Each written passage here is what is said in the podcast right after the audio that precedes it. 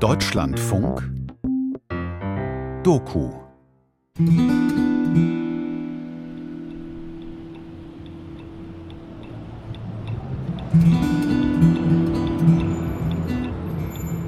Das große Gejammer der Klimaaktivisten. Ja, Bild-Headline. genau. Das war dein erstes Interview. Äh, eins der ersten zumindest oder eins der, der größeren. Das habe ich tatsächlich gar nicht selber gegeben, weil ich eben in der Zelle saß zu der Zeit und eine Freundin von mir hat dann dieses Interview gegeben, um das so ein bisschen ja, sichtbar zu machen, dass wir über Ostern halt sechs Tage weggesperrt wurden. Und ähm, die Headline ist auf jeden Fall ganz witzig. Dieses das Gejammer der Klimaaktivisten ist dadurch gekommen, dass wir im Gewahrsam äh, nur Brot mit Marmelade bekommen haben, wenn man vegan war. Und das halt sechs Tage lang. Und meine Freundin hatte das irgendwie so in einem Nebensatz erwähnt und dann ist es natürlich die Headline geworden.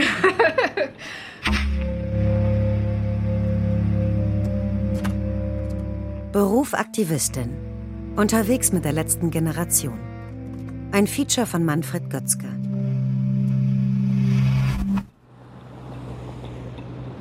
Da war ich noch bei Extinction Rebellion. Das ist Deme van Baal, 23 Jahre alt, aufgewachsen in Dresden in Sachsen. Und da waren wir gerade bei einem Protest und es war irgendwie ganz schön, weil einfach eine Frau gekommen ist und mir das geschenkt hat, die ich nicht kannte und so meinte, hey, ich habe hier gerade äh, zufällig ein Foto von dir gemacht. Seit April 2022 ist sie Vollzeitaktivistin bei der letzten Generation. Sie lebt mit ihrem Freund Kyle zusammen in einer Wohnung in einem Dresdner Vorort. Wir stehen in ihrem Kunstzimmer. An der einen Wand Fotos, an der anderen von ihr selbst gemalte Bilder. Genau, das ist das, was ich ja eigentlich irgendwie gerne mal studieren wollte, wo ich ja auch ein Fachabi gemacht habe und was ich gerne machen würde, wenn wir die Klimakrise einigermaßen in den Griff gekriegt haben. Also es ist meistens sehr farbenfroh. Ähm, ich mal am liebsten irgendwie Porträts, weil ich super interessant finde, so Menschen einzufangen und irgendwie in verschiedenen Blickwinkeln darzustellen einfach ist es auch eher ein Ausgleich. Also es gibt mir ein bisschen Ruhe und mal das Wegkommen von der Klimakrise und nicht so viel drüber nachdenken. Deswegen thematisiere ich es auch nicht so viel in meinen Bildern. Genau, dann habe ich ein Foto von meiner Familie dort hängen und äh, auch ein Foto, wie ich wieder aus der Gesa rausgekommen bin und dann quasi die Umarmung mit meinem Freund hatte. Und wir uns gefreut haben, dass ich wieder da bin. Gesa, das ist die Gefangenensammelstelle. Jeder, der von der Polizei festgenommen wird, landet erst mal dort, bis ein Haftrichter entscheidet, ob Untersuchungshaft angeordnet wird. Emme war zweimal in Haft, einmal fünf und einmal sechs Tage lang.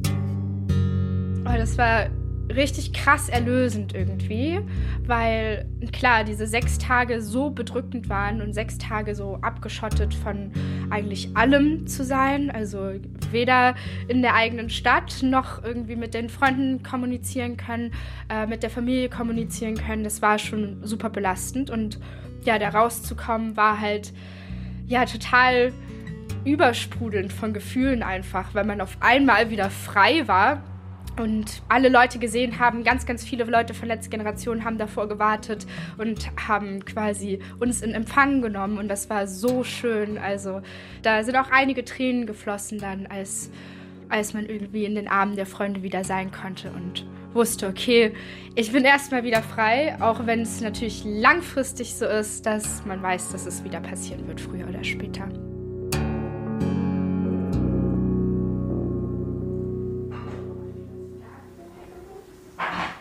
Ist dein Freund eigentlich auch bereit, zwei, drei Fragen zu beantworten? Ich kann ihn mal fragen. Ja. Ich wollte gerade los und was essen. Ach so. Ich weiß nicht, ob du was sagen willst oder nicht.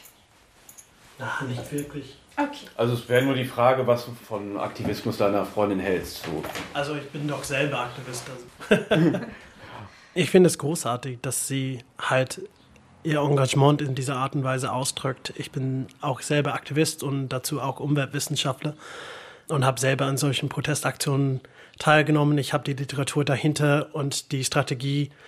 Ach, ich habe das nicht so gut ausgedrückt, ey. Nee, ich bin echt nicht in der Laune heute, ey. Ich finde das völlig bekloppt, sich irgendwie an Bildern festzukleben oder auf der Straße. Olaf Scholz, Bundeskanzler, SPD. Das sind keine Klimaaktivisten, das sind kriminelle Straftäter. Das hat mit Demonstrationsrecht oder Meinungsfreiheit nichts mehr zu tun.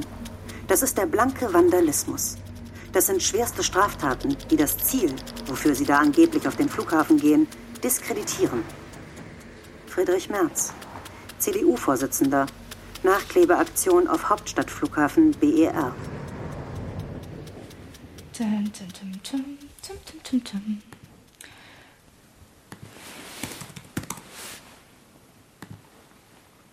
Super. Also, erstmal zum Selbstverständnis der Vernetzungs AG. Unsere oberste Priorität ist es, Menschen zu mobilisieren und sie in den zivilen Ungehorsam auf die Straße zu bringen. Also Aimee ist bei der letzten Generation für die Medienarbeit zuständig.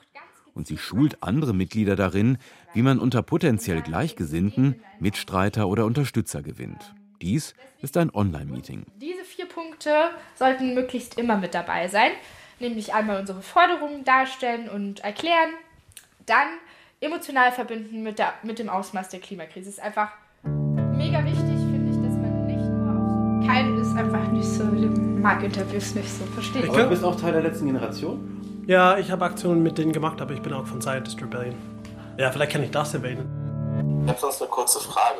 Ja. Ähm, ich hatte es mal mit einem Staatsanwalt hier, der hat einen sehr starken Redeschwall über mich ergehen lassen und einen kaum zu Wort kommen lassen dabei und praktisch dieselben Punkte immer wieder wiederholt oder praktisch dieselben Punkte angesprochen. Wie gehst du mit so etwas um?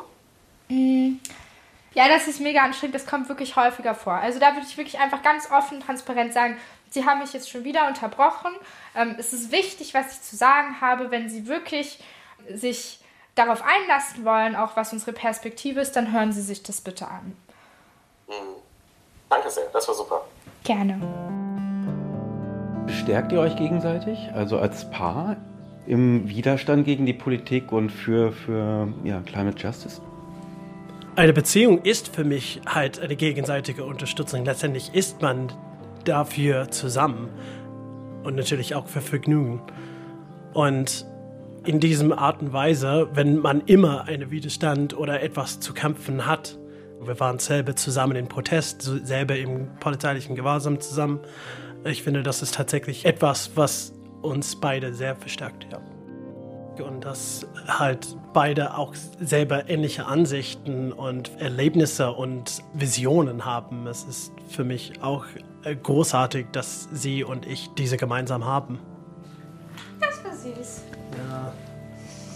Ich bin besser beim etwas Schreiben. Danke ihr Lieben. Ich freue mich voll, dass ihr da wart und wir sehen uns sehr gerne nächste Woche nochmal. Cool. Ciao.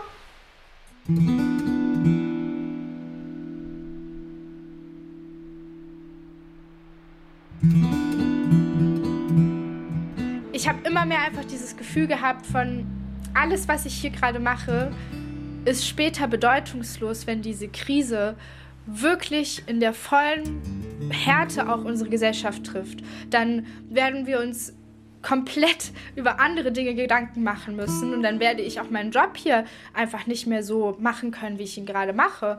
Und das hat mich zu dem Schluss geführt, dass ich erst etwas gegen diese Krise machen muss, bevor ich wirklich weiter mit einem guten Gewissen auf Arbeit gehen kann. Das hat sich dann nochmal gefestigt, als ich halt immer auf Arbeit gegangen bin und dann einfach gemerkt habe, ja, was auch schön ist, aber dass man halt über sehr belanglose Dinge teilweise spricht. Also ob das Tattoo jetzt 5 cm oder 6 cm groß wird oder ob das jetzt ein goldener oder ein schwarzer Ring wird fürs Ohr. Und das, das heißt, ich habe erstmal gesagt, okay, ich habe Ersparnisse, mit denen ich jetzt erstmal einen Monat oder zwei um die Runden komme. Ähm, ich kündige jetzt, ich gehe erstmal mit in den Protest und ich schaue, wie es entwickelt. Das war auch eine sehr risikofreudige Entscheidung in dem Moment, aber es hat sich halt richtig angefühlt und ich bereue es auch bis heute nicht und es hat ja zum Glück sich dann so ergeben, dass Menschen angestellt werden konnten und ich jetzt zumindest diese Vernetzungsarbeit, die ich mache, eben dann auch bezahlt bekomme. Mit der öffentlichen Zerstörung des Grundgesetzes hat die letzte Generation ihre hässliche Fratze endgültig fallen lassen und gezeigt, wo sie steht. Gegen den Staat und gegen die freiheitlich-demokratische Grundordnung. Diese Hasser der Freiheit sind der letzte Abschaum. Frank Müller-Rosentritt, FDP, Mitglied des Bundestages, nachdem die Aktivisten ein Grundgesetzdenkmal mit abwaschbarer Farbe beschmiert haben. Also ich kriege 1000 Euro im Monat. Genau, ich bin angestellt für, ich glaube, 20 oder 25 Stunden. Ich mache offensichtlich mehr, aber es ist, das ist dann halt quasi das Ehrenamt darüber hinaus. Genau, und das kriege ich vom Wandelbündnis und die kriegen Geld vom Climate Emergency Fund. Und äh, der wird aus ja, verschiedenen Großspendern quasi, bekommt der wieder sein Geld. Und so fließt es dann quasi letztendlich zu unserer Organisation.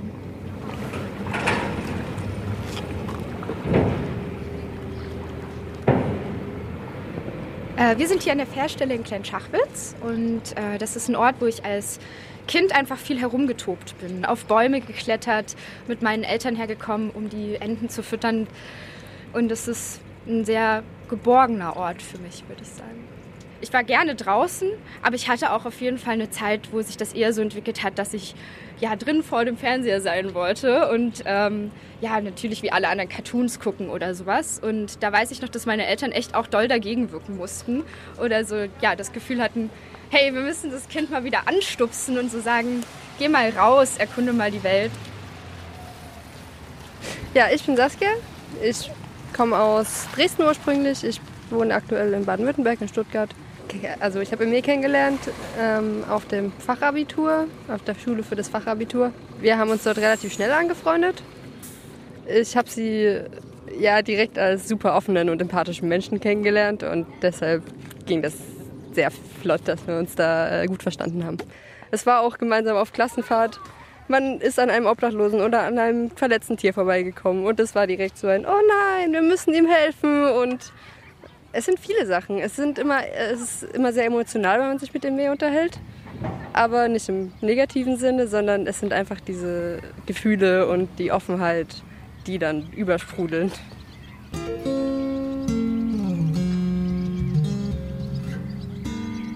Also ich weiß noch, dass meine erste Berührung damit, wo ich wirklich gecheckt habe, dass es halt nicht, nicht nur persönliche, individuelle Probleme sind, sondern dass es was ist, das einfach uns alle angeht, war, als ich so zwölf war, zwölf, dreizehn und im Unterricht saß und wir eben so eine Doku gesehen haben, wo es um ganz verschiedene Dinge ging. Da ging es um die Ölindustrie, da ging es um Massentierhaltung, um ja, um einfach ganz viele Dinge, die eben mit dieser Naturzerstörung, der Klimazerstörung zusammenhängen.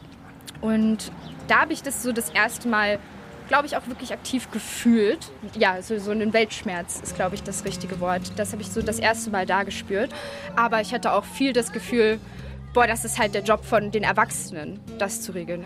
Also bis dahin war ich, glaube ich, wirklich einfach standardmäßig äh, typische Jugendliche, so mit ja, Freunden unterwegs sein und ähm, all das, was man, worum man sich da halt in der Zeit so kümmert. Die erste Liebe und solche Sachen. Ähm, und das ist dann erst noch mal so mit ja, 16, 17 gekommen, wo dann auch Fridays for Future größer wurde und mir klar geworden ist, ey, das sind jetzt, es sind Jahre vergangen und die Erwachsenen, bei denen ich das Vertrauen drin hatte, dass sie sich dieses Problems annehmen und tatsächlich etwas dagegen machen, die haben das nicht.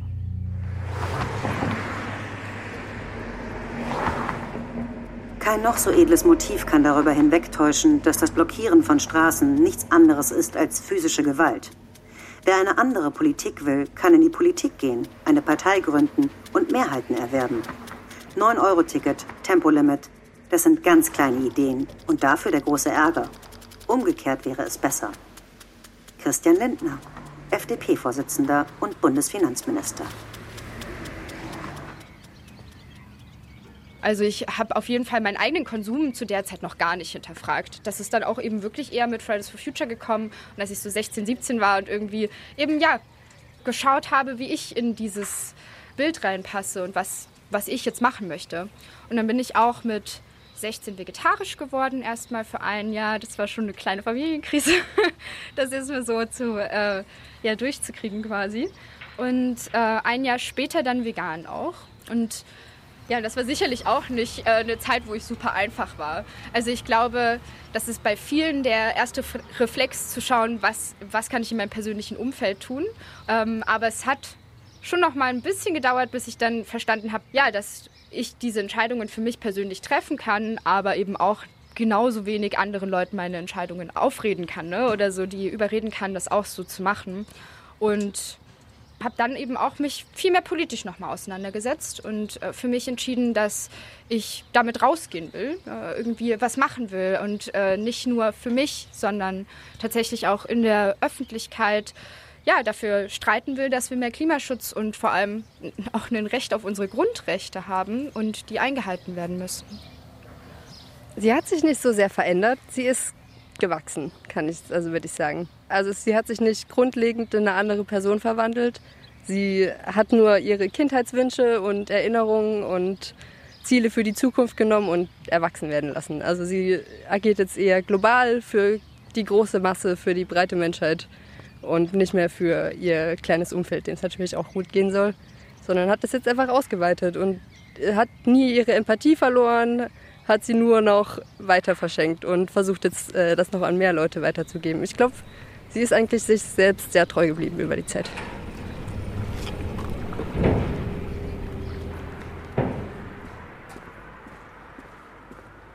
Wo gehen wir jetzt genau hin? Also, wir gehen jetzt zur Küfer. Das ist die Küche für alle ähm, in Dresden. Und da treffen wir uns mit allen anderen Menschen, die in der Widerstandsgruppe in Dresden dabei sind und eben auch mit den Menschen, die morgen mit mir gemeinsam blockieren werden. Also es geht darum, nochmal so letzte Details für morgen zu besprechen. Ja, es geht vor allem darum, eben genau die Planung für morgen zu machen. Also einmal uns abzusprechen, wann wir uns wo treffen, wer welche Rolle übernimmt und genau so ein bisschen den Ablauf des Ganzen und Fragen und Unklarheiten letzte noch zu klären. Mhm.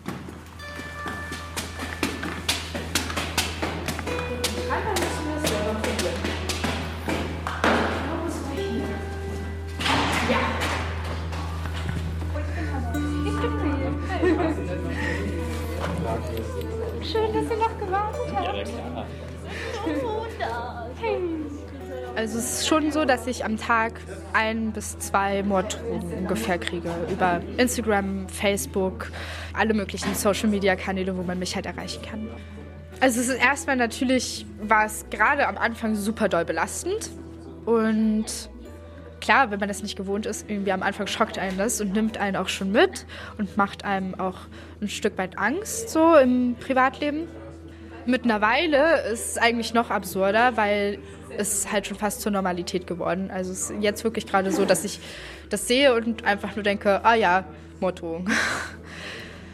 Mm, ich will nicht alles wiederholen, aber was auf jeden Fall so vorkommt, ist halt also von, ich hoffe einfach, dass Leute über dich rüberfahren oder weiterfahren, bis hin zu, ja, wenn ich im Auto sitze, dann mache ich das auf jeden Fall. Oder so wirklich solche expliziten Sachen wie, ich hoffe, dass du vergewaltigt wirst, ich hoffe, dass äh, jemand dich ersticht oder so und das dann ins Internet stellt, solche Sachen. Also, ich würde jetzt gerne mit einer kleinen Check-in-Runde starten, dass jeder einfach mal sagt, wie er sich gerade fühlt und ähm, Genau, so ein Stimmungsbild auch in Bezug auf morgen. Ähm, kann das anfangen? Ich bin Ole. Ähm, ich bin jetzt auch so ein bisschen, das jetzt Presse hier mit drin ist, ist äh, ein bisschen merkwürdig, aber ähm, auch eine interessante äh, Erfahrung. Ähm, und ähm, bin auch gespannt, wie, wie das morgen dann abläuft. Und ähm, weil es ja dann auch das letzte Mal für mich erstmal in dieser Stadt ist, sehr interessant. Ich bin Emilie. Mm, ich bin aufgeregt wegen morgen. Genau, ich war jetzt ein paar Monate nicht mehr auf der, auf der Straße im Protest. Aber ich habe noch viele Erinnerungen daran, deswegen denke ich, es wird schon werden. Man kann nicht wirklich damit umgehen. Also letztendlich, man kann, klar kann man einzelne Sachen, wenn die besonders hart sind, zur Anzeige bringen. Ähm, ob dann da so viel rauskommt, wenn das anonym im Internet geschrieben wurde, ist aber auch nochmal eine andere Geschichte. Und ich versuche vor allem halt nicht so krass den Fokus darauf zu legen, sondern mir eher die schönen Nachrichten durchzulesen. Also die ja, supportenden und auch super herzlichen und schönen Nachrichten eher im Kopf zu behalten, als dann halt die Hassnachrichten. Und die versuche ich dann meistens eher zu überspringen. Ich bin Carla, ich bin morgen wieder auf der Straße dabei und ich bin ein bisschen, also ich habe ein bisschen gemischte Gefühle wegen morgen, weil an dem Ort ähm, ja schon ein Protest mal war oder zumindest in der Nähe und es da sehr aggressiv war, auch von den Autofahrern und von den Passanten her und deswegen bin ich gespannt, aber ich freue mich. Und ich freue mich vor allem, dass ihr auch alle dabei seid und vor allem aus so vielen unterschiedlichen Städten und so. genau, check. Also klar, bei manchen ist es irgendwie klar rechtsradikal ähm, und das ist auch eher das, wo ich es erwarten würde, glaube ich. Aber es gibt auch wirklich so Einzelpersonen, die irgendwie total aus dem Raster rausfallen und ja, wo ich auch gar nicht genau, genau weiß, was die dann so dazu veranleitet, das zu machen. Aber ich glaube, es ist einfach sehr viel projizierte Gefühle, die dann halt auf mich projiziert werden und wo dann ja die, die Wut abgeladen wird. Ich versuche einfach vorsichtiger zu sein, wenn ich draußen bin, gerade wenn es irgendwie nachts ist oder so, halt nach Freundin zu schreiben, wenn ich zu Hause bin, ähm, damit die Bescheid weiß, dass ich gut angekommen bin, solche Sachen. Und ich habe zum Beispiel auch so einen Alarm auf meinem Handy, wenn ich eine Taste ganz schnell hintereinander drücke, dass ein Alarm losgeht in irgendeiner Gefahrensituation. Gibt es Dinge, also möchten Menschen teilen, ob es also irgendwelche Einschränkungen gibt, die während der Blockade quasi aufkommen können, irgendwelche ähm, psychischen Belastungen, äh, Sachen, auf die Rücksicht genommen werden soll? Ähm, also ich hatte das jetzt bei einer Aktion äh, letzte Woche, ähm, wo es dann sehr aggressiv war. Äh, das war tatsächlich auch die einzige Aktion, wo ich das nötig hatte, aber ähm, ich habe in meiner, vielleicht für die Supporties, in meiner rechten Manteltasche ein Blister mit orangen Tabletten und das sind meine Beruhigungstabletten. Und wenn ich das Gefühl habe, ich brauche die, dann kann, kann ich auch ein Zeichen geben. Ähm, genau, vielleicht einfach das Wasser aus dem Rucksack oder sonst irgendwas. Ähm, und dann nehme ich die auch und dann wirkt die auch relativ schnell. Ähm, nur mal als Information in der rechten inneren Manteltasche sind meine Tabletten. Ich bin Hanna. Ich bin extrem nervös irgendwie wegen morgen, ob, wie das abläuft, ob das alles steht, ob es alles passt von der, von der Zeit her und von dem ganzen Plan, den wir erarbeitet haben, ob das Ganze umgesetzt werden kann. Und ich würde jetzt mal starten und euch ein paar Infos geben für morgen. Ähm, wir werden eine Straße blockieren, die keine Trennung in der Mitte hat. Verkehr und Gegenverkehr quasi werden aneinander vorbeigeführt werden. Ich werde euch das später auch noch auf dem Foto zeigen. Ähm, unser Treffpunkt wird 7.15 Uhr sein. Ich kann euch mal das, die Skizze zeigen. Das wird richtig gut. Also wir schaffen das alle. So. Wir, wir, werden, wir werden uns da richtig reinhängen und dann läuft das auf jeden Fall. Was wollen sie machen? Wir werden das wuppen.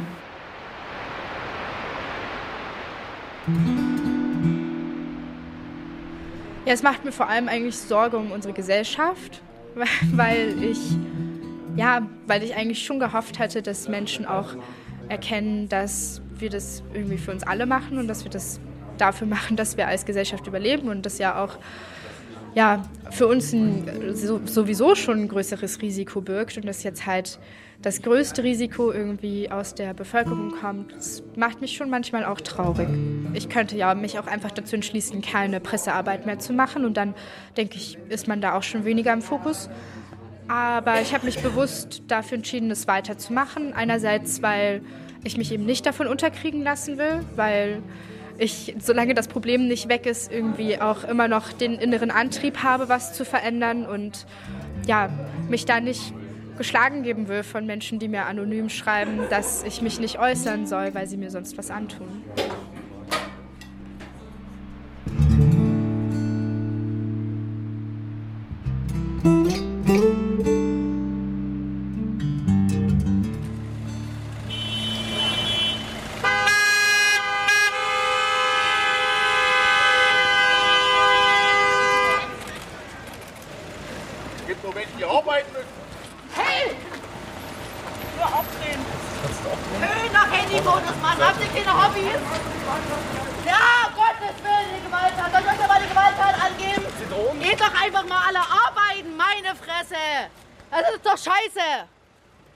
Will nichts sagen. Es geht mir auf den Sack. Die sollen arbeiten gehen, dadurch wird es nicht besser. Sag, das ist doch scheiße. Oh, hier, komm, ab! Ab! Ab! Sie doch die Polizei! Ab jetzt hier! Die Polizei! Ab! Polizei! Tut mir weh! Hören Sie auf damit! Mir weh! Also am Anfang, als ich das das erste Mal gehört habe, dass in dabei ist, habe ich ehrlich gesagt ein bisschen Angst bekommen, weil ich kenne halt in als klar als eine Person, die sich auf jeden Fall zu helfen weiß, aber natürlich auch so ein kleines blondes Mädchen ist mit blauen Augen, die immer sehr freundlich versucht zu allen zu sein und sehr offen und das macht dann natürlich auch grundsätzlich verletzbar. Rufen Sie doch die Polizei, Selbstjustiz ist kein Mittel. Ja, was Sie machen ist doch... Lassen kann Sie doch die Menschen in Ruhe. Rufen Sie die Polizei. Was soll denn das? Alt und dumm, ne? Wir hatten die Scheiße, die Scheiße gewählt, hä? Ja, Lassen Sie die Menschen in Ruhe. Sind für Gewalt? Die Polizei ist gerade unterwegs. Das ist körperliche Gewalt. Ich mache mir auf jeden Fall manchmal Sorgen, auch wenn ich, also generell um Leib und, und Seele, auch wenn ich irgendwie Aufnahmen sehe, wo sich dort dann eine ganze Menschenmenge vor diesen paar Leuten, die auf der Straße sitzen und sich festgeklebt haben, wütend wird und Menschen werden ausfällig. Es, es wird manchmal ein bisschen Panik in mir stark. Ja, grün ist. die Frau los! Hey, lassen Sie das! Lassen Sie das! Die Polizei trifft ein. Nicht nur ich bin erleichtert. Die Aktivisten kleben auf der Straße. Mehrere Autofahrer sind ausgestiegen. Ein Mann hat eine Aktivistin an den Schultern gepackt und versucht, sie von der Straße zu schleifen. Das können Sie, das sind Sie Ihr Fahrzeug? Man kann den davon Hallo, sind Sie Ihr Fahrzeugführer? Nee, ja. Sind Sie? Nein, dann setzen wir wieder bitte ins Auto, ja? Mach doch mal gegen die was. Ja, ja. Hallo, wer ist mal Ihnen der Versammlungsleiter? Mal Geld von denen. Ist irgendjemand bei Ihnen Versammlungsleiter oder zuständig dafür? Wie bitte? Nee? Mit dem Herren der Umwelt der Identitätsfeststellung. Sie wollen eine, wollen dann eine jetzt. Versammlung anderes, ja? Niemand? Also was auf jeden Fall hilft, ist irgendwie den Menschen einmal zeigen, dass man ihnen zuschaut oder sie ihnen zuhört, also sie, sie anzuschauen und eben insofern schon mal zu zeigen, dass die Aufmerksamkeit da ist, dass man sie jetzt nicht ignoriert. Das hilft meistens und ist ein bisschen deeskalierend und sonst muss man sehr individuell schauen, ob es Sinn macht, wirklich in ein Gespräch zu gehen. Warum gehst du dann hier auf deine Arbeit und kümmerst dich um deine ich Leute? Gerade, weil ich gerade keinen Dienst habe. Und was, und was bewirkst du damit? Was bewirkst du damit? Ich habe gerade das Gefühl, dass Sie sehr wütend sind. Und Ja, ich bin wütend. auch leid. ich bin auch für die glaube, Umwelt. Ich bin auch Fahrradfahrer. Aber ich benehme mich nicht so. Du behinderst die normalen Menschen hier am Leben. Bei den Politikern bewirkst du überhaupt nichts. Hast du schon mal mit Politikern zusammengesessen? Ich bin, die selber, willkürlich-. Die willkürlich Maßnahmen ergreifen und überhaupt nie wissen, was an der Basis überhaupt los ist? Das ist, das ist ein richtiger Punkt, was Sie Genau. sagen. Aber was bewirkt ihr jetzt? Ihr behindert die Leute Das am ist aber die Arbeiten. Ihr Möglichkeit, behindert die Kinder, dass sie in die Schule gehen können. Darf ich Ihnen sagen, dass das hier die Möglichkeit ist, wie wir es schaffen, dass Menschen sich überhaupt für den Klimaschutz wieder interessieren, dass er wieder in den Ich den denke, die Menschen interessieren sich viel mehr, aber mit diesen Maßnahmen tut ihr überhaupt nicht erreichen. Unser Ziel ist es, dass die Menschen... Gar nichts. Doch. Nein. Unser Ziel ist es, und wir schaffen das auch, dass die Politik wieder Klimaschutz auf dem Plan hat. Es geht darum, dass die Menschen wieder begreifen, wie wichtig Aber jetzt mal ganz ehrlich, wie groß ist Deutschland?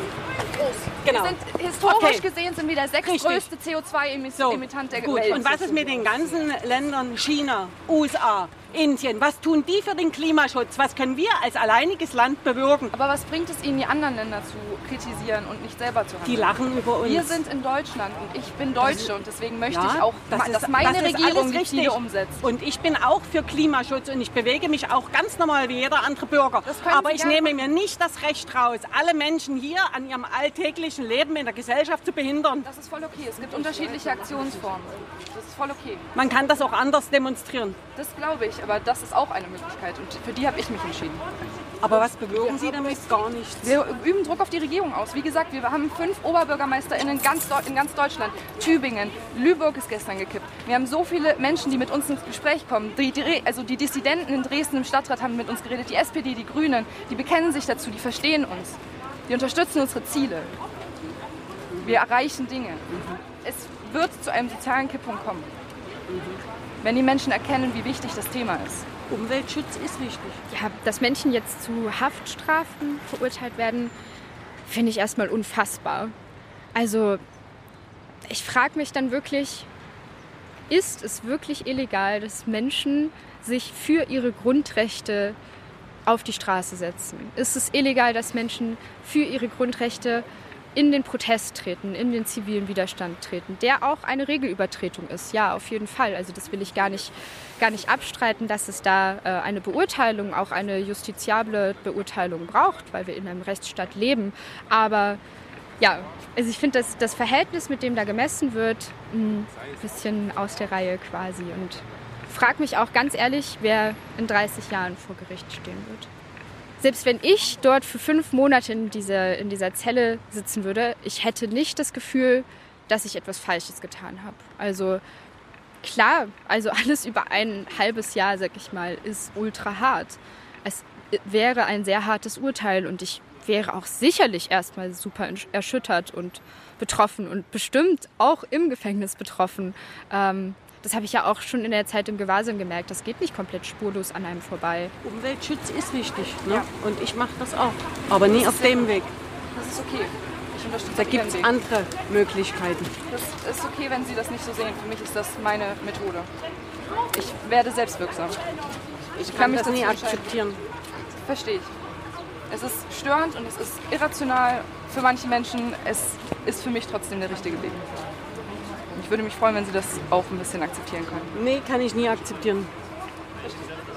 Das kann ich leider nie akzeptieren, weil es immer andere Möglichkeiten. Ich finde immer, die Menschen sollten ins Gespräch kommen und die sollten ruhig miteinander reden. Aber, Aber solche, solche Aktionen hier, die bringen doch die Menschen nur noch mehr gegeneinander. Die Lager spalten sich doch dadurch immer mehr, anstatt das über, eine andere, über andere Maßnahmen zu versuchen, die Menschen zu bewegen. Klimaschutz ich verstehe das nicht. Nein, das ist wir sind alle die letzte Generation. Und als diese, die letzte Generation vor den Kipppunkten, sitzen wir heute oder sind heute zum dritten Mal in dieser Woche in Dresden auf der Straße. Denn so wie es zurzeit aktuell läuft in der Bundesregierung und auch auf kommunaler Ebene, auf Stadtebene, kann es nicht weitergehen mit dem Klimaschutz. Also sobald irgendwelche Menschenleben gefährdet sind, da ist für mich eine ganz klare rote Linie. Und auch alles, was so mit mutwilliger Zerstörung zu tun hat. Vor allem aggressive Zerstörung. Also irgendwas in die Luft sprengen. All solche Dinge, wo man eben einfach die Situation schnell nicht mehr unter Kontrolle hat und die schnell nicht mehr, ja, nicht mehr sicherstellen kann, dass eben wirklich alle sicher sind. Da geht es ein bisschen zu weit für mich. In ein Gespräch zu treten und das fordern wir. Wir sind die letzte Generation. Also es geht darum, dass Sie jetzt gerade auf der Straße kleben, dass Sie jetzt eine Störung für den Straßenverkehr darstellen. Würden jetzt damit beginnen, Sie von der Straße zu lösen, aus Sie möchten Sie eine Spontanversammlung anmelden. Möchten Sie eine Spontanversammlung anmelden? Nein, möchten Sie nicht? Gut, dann würden die Kollegen erst anfangen, Sie von der Straße zu lösen. Haben Sie das verstanden? Ja, gut. Manches werden auch Ihre Personal festgestellt. Wir sehen, dass die Bundesregierung gerade unsere Hilfe braucht und wir ihr unter die Arme greifen müssen mit einem Gesellschaftsrat. Und deswegen fordern wir diesen, um als Gesellschaft eben wirklich wieder zusammenzukommen und gemeinsam zu schauen, wie wir es schaffen, bis 2030 weg von den fossilen Energien zu kommen. Denn das ist die physikalische Grundlage, die wir nicht ignorieren können.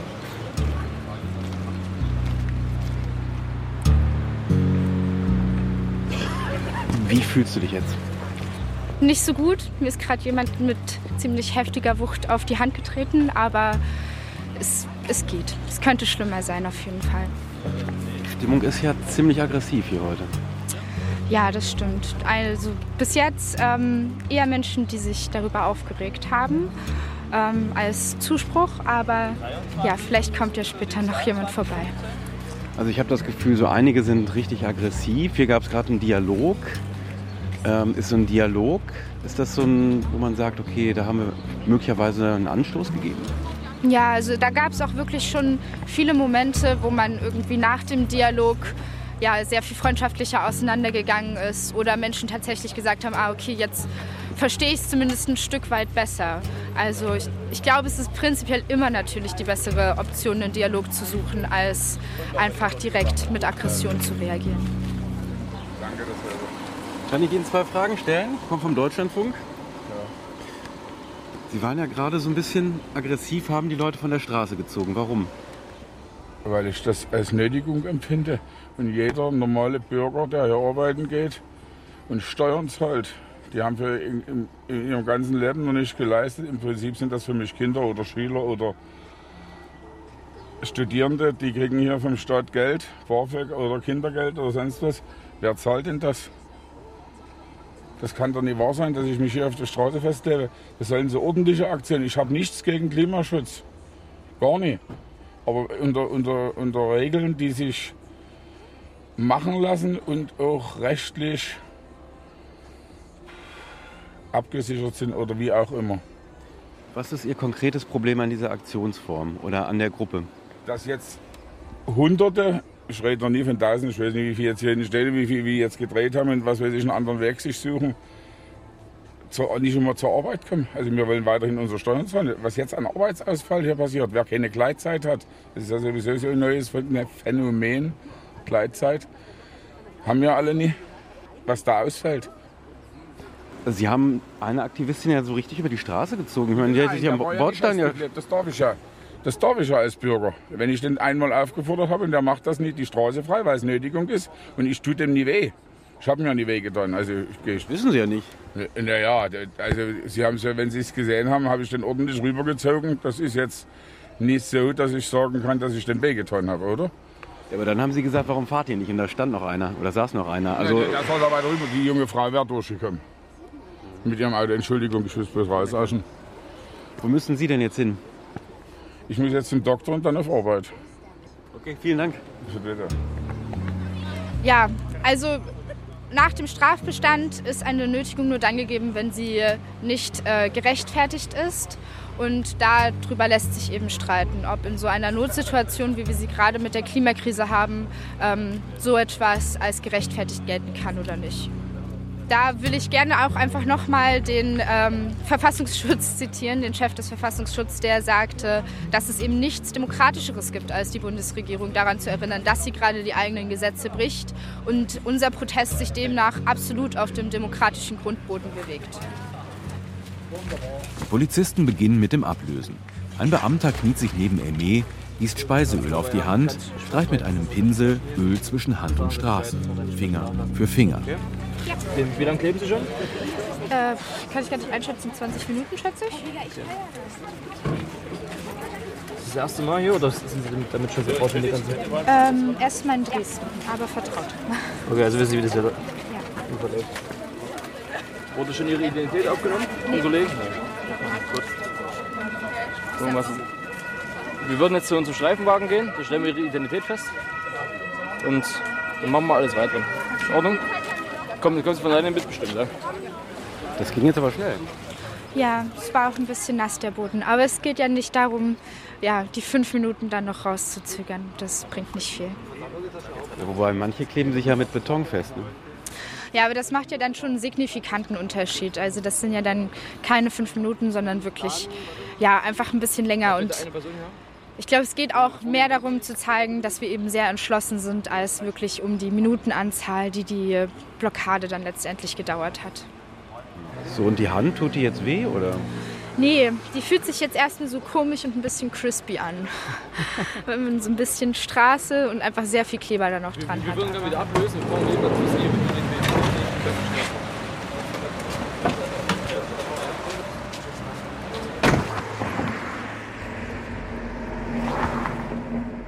Wir stellen eine zunehmende Radikalisierung in Teilen der Klimabewegung fest.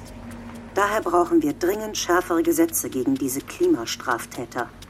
Mit erstens Mindesthaftstrafen und zweitens einer vorbeugenden Ingewahrsamnahme. Hier handeln Straftäter und keine Klimaaktivisten. Deshalb bleibe ich dabei. Wir müssen verhindern, dass eine Klima-RAF entsteht. Alexander Dobrindt, CSU, Vorsitzender der CSU-Landesgruppe im Bundestag. Bei so einem Protest, der ja nicht ganz ungefährlich ist, äh, was telefonierst du da auch vielleicht mit deinen Eltern? Was sagen die dazu? Machen die sich Sorgen eigentlich? Also ich habe mein Handy nicht mit zur Sicherheit, falls die Polizei das mitnehmen will. Ähm, deswegen während dem Protest und danach auf jeden Fall nicht. Vielleicht dann, wenn ich dann zu Hause bin. Sagst du denen vorher Bescheid? Ja, ich sag denen immer vorher Bescheid. Also weil es eben wirklich sein kann, dass man in Gewahrsam kommt, sage ich denen vorher schon Bescheid, damit die sich jetzt nicht wundern, wenn ich mich ein paar Stunden nicht melde und im Zweifelsfall dann sich eben bei jemandem melden können, der nähere Informationen zu meinem Verbleib hat. Aber machen die sich Sorgen? Ja, die machen sich immer Sorgen. Aber die machen sich eben auch langfristig Sorgen um meine Zukunft und um die Klimakatastrophe und sehen schon, dass es sinnvoll ist. Und ich glaube, sie haben ein sehr großes Vertrauen in mich. Eme und alle anderen Aktivisten steigen in Polizeibusse, werden auf die Hauptwache in Dresden gebracht. Ins Gefängnis geht es diesmal nicht. Die Klimaaktivistin ist nach einer Stunde wieder draußen. Eme wirkt erschöpft, aber auch erleichtert, als sie aus der Wache tritt. Gerne macht sie das alles nicht, das hat sie mir in unseren Gesprächen immer wieder gesagt. Sie wünscht sich eigentlich ein anderes Leben, ohne Aggressionen, Angst und Morddrohungen. Ich weiß gar nicht genau, was ich machen würde, wenn, wenn ich nicht all meine Energie in letzte Generation reinstecke. Ich glaube, ich würde mir mehr Zeit für mich gönnen, auf jeden Fall.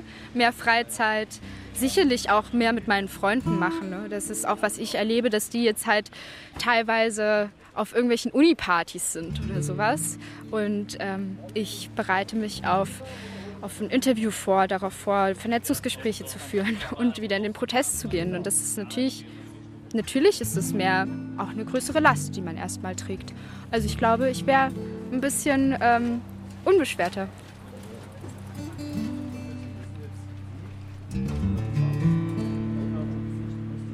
Also ich habe schon das Bedürfnis, mir später mal eine Familie aufzubauen.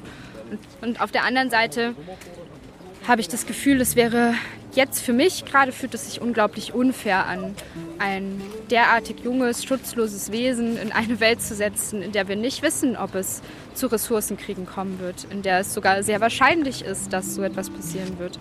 Und dann auch noch die Verantwortung für, ja, für dieses kleine Wesen zu tragen und sicher zu gehen, dass es dem Kind dann gut geht, da habe ich das Gefühl, dem kann ich gerade nicht gerecht werden. Also ich glaube, wenn ich, wenn ich wirklich sehe, dass die Bestrebungen der Bundesregierung sind, dass wir unter den 2 Grad oder wenigstens unter 2,5 Grad, was auch schon unglaublich gefährlich ist, bleiben, dann könnte ich da nochmal drüber nachdenken. Aber so ist es einfach ein viel zu großes Risiko.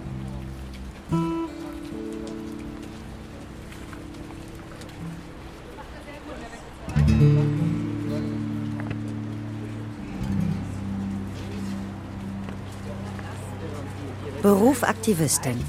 Unterwegs mit der letzten Generation. Ein Feature von Manfred Götzke.